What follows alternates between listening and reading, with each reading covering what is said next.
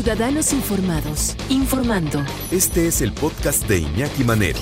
88.9 Noticias. Información que sirve. Tráfico y clima cada 15 minutos. La responsabilidad de un niño al adquirir una mascota, ¿qué es lo que debemos tener en cuenta? Sí, desde luego, los niños eh, pues son, son menores de edad, el papá es el que tiene, papá y mamá son los que tienen que ser más responsables también para fomentar esa responsabilidad en los chavos. ¿Cómo está Rodrigo? Buenas tardes. Hola Iñaki, buenas tardes, gusto en saludarte y a toda la humanidad que nos escucha.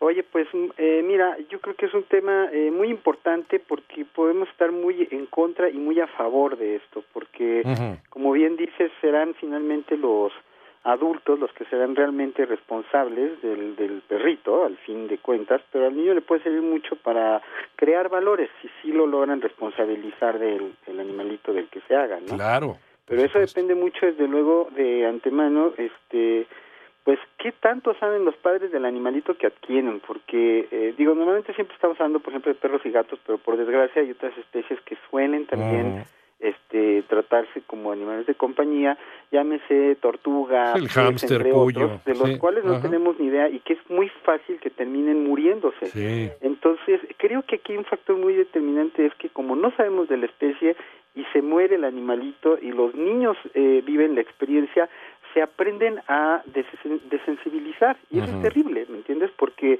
lo mismo puede pasar con un perrito o un gatito, pero digamos que es menos viable, aunque eso depende de cada caso, porque hay personas que pueden terminar con la vida de un animalito por el mal cuidado, ¿no? Pero estos otros animales que son muy sensibles, como los peces, este, si se mueren, pues como que es muy fácil que los niños digan, pues ya ni modo, y así funciona, y no es verdad. Sí, Ahora, no, no, no están sensibilizados a, eso, y eso también es importante, el que conozcan el duelo, ¿no? Y, y, y por ahí empezamos con las mascotas, como viven menos, viven menos que los, eh, la mayoría, viven menos que los eh, seres humanos, ahí empezamos a darnos cuenta y empezamos a trabajar el duelo. Vamos, eh, si bien es una realidad sí, claro. para todos, está terrible que aprendan que eso pasa dentro de una irresponsabilidad de acuerdo. se normalice, ¿no? Porque ahí es muy fácil pasar al maltrato y finalmente al abandono. Sí, no es lo mismo que los cuidas bien, pero ya pasas, por ejemplo, un, un, este, un roedor que a lo mejor vive tres años, ¿no? A un perro que vive quince, entonces, ¿no? Pero si lo cuidas Por ejemplo, nos tocó ver el fin de semana en un mismo parque en donde había un laguito, cómo abandonaban una tortuga, literal, la agarraron y la aventaron al lago porque dijeron, pues ya creció, ya no la queremos, órale, ¿no? Y la avientan y la abandonan. Y al poco, a los pocos metros, otra, otra familia abandonando un perro, amarrándolo y echándose a correr. No, increíble, esto, increíble. Esto es demasiado común. Entonces, sucede desde luego porque los adultos están eh, llevando a los niños a vivir circunstancias que no son aptas, me refiero a la responsabilidad que ni ellos saben acatar. Entonces es muy importante eh, eh, llegar a como un punto medio, porque luego si tú hablas con un especialista, por ejemplo, te dicen, ah, se embarazó, entonces eh, si tiene un perro, deshágase de él, ¿no? Y quienes nunca han tenido y quieren tener uno, pero ya tienen niños, yo creo que tendrían que crear conciencia sobre si realmente tienen la capacidad en cuestión de tiempo y conocimiento de hacerse de, esta responsabilidad de otro ser vivo que a lo mejor ni entienden y que finalmente, y que es lo que a mí me parece de suma importancia, es el niño el que se terminará viendo muy afectado, tendremos a futuro una sociedad que se va acabando su sensibilidad respecto del respeto de la vida de otros seres en general, ¿no? Pero porque le estás dando un animalito del cual se puede encariñar muchísimo, de lo que tarde o temprano lo llevarás a que lo abandone. A veces, si no caes en el extremo de dejarlo, como les platicaba, en algún lugar abandonado, que es muy cruel, lo haces en tu propia casa y eso es terrible también, ¿no? O sea, donde yo vivo, por ejemplo, enfrente tenemos unos vecinos que tienen perros amarrados las 24 horas y en esa misma casa tienen muchos niños. Entonces estos niños están creciendo con la idea de que está bien tener amarrados a los perros de por vida. Y eso se normaliza. Y entonces el día de mañana que tú tienes ese tipo de comportamientos hacia la misma sociedad, es decir, entre humanos, no es de extrañarse porque tú ya acabaste con la sensibilidad natural con la que nacemos y que vas acabando, arrasándola, porque dices, bueno, pues el niño quería y se lo doy y pues no va por ahí, ¿no? Que es lo que sucede siempre a fin de año.